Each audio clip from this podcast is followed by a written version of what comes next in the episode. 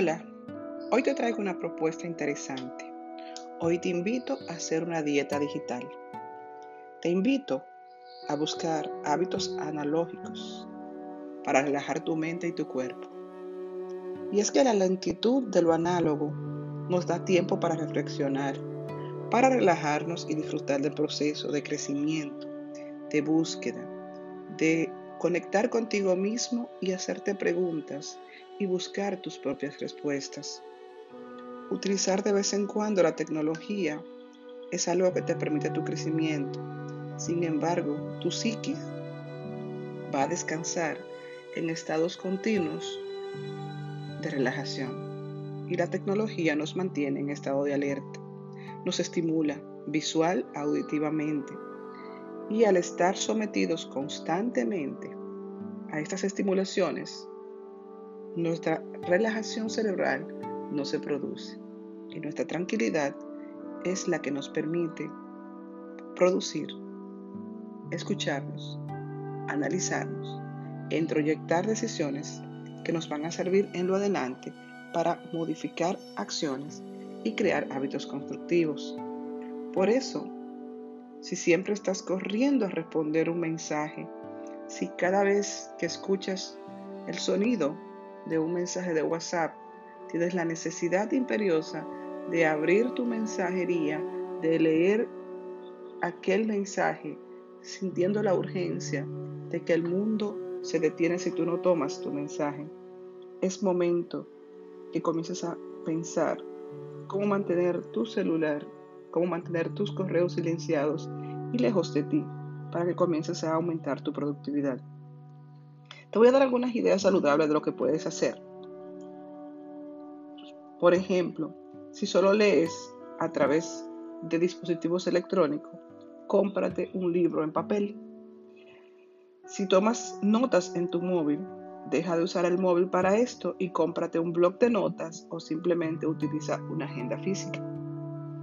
Cómprate una máquina analógica y úsala para tu próximo viaje como única función que sea una cámara fotográfica. Y así, antes de sacar una foto, puedes respirar, puedes apreciar el momento, sentirlo y captarlo en ese sentimiento que será una fotografía que vas a guardar por mucho tiempo.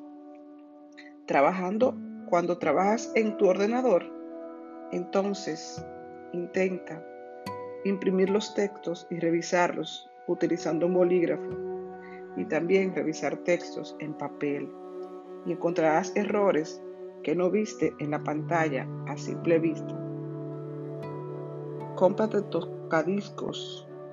El simple hecho de tener que sacar el vinilo de la funda y poner la aguja con cuidado es una actividad que te ayudará a hacer una pausa, a pensar en el artista, a disfrutar la música que estás escuchando. Además, tener que cambiar el vinilo cada 5 a 6 canciones te puede servir para hacer descansos según la técnica de Pomodoro, que quiere decir que vamos a utilizar tres cuartas partes de nuestro tiempo para estar activos y una cuarta parte de nuestro tiempo para estar tranquilos es importante que pongamos la tecnología a nuestro servicio y sobre todo recordar que tenemos autoridad por encima de ella y tenemos que utilizarla. Entonces vamos a comenzar a hacer que mi móvil, que mi correo me sirva para mis propósitos. Encontrar tu Ikigai significa colocarte en armonía y en control de todas las áreas de tu vida. Y una de las áreas de tu vida que generan mayor productividad es saber controlar tu tiempo y evitar el tiempo que se escapa, el tiempo que se te fuga, revisando correos o simplemente mirando perfiles o navegando videos en las redes sociales.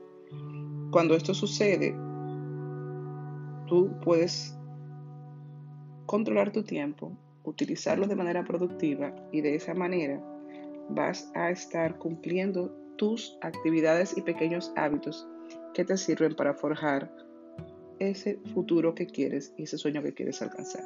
Hoy te invito a hacer una dieta digital. Hoy te invito a silenciar tus dispositivos y a conectar contigo, pero sobre todo te invito a aumentar tu productividad y eso lo vas a hacer a la medida que comiences a controlar la tecnología y ponerla a tu servicio.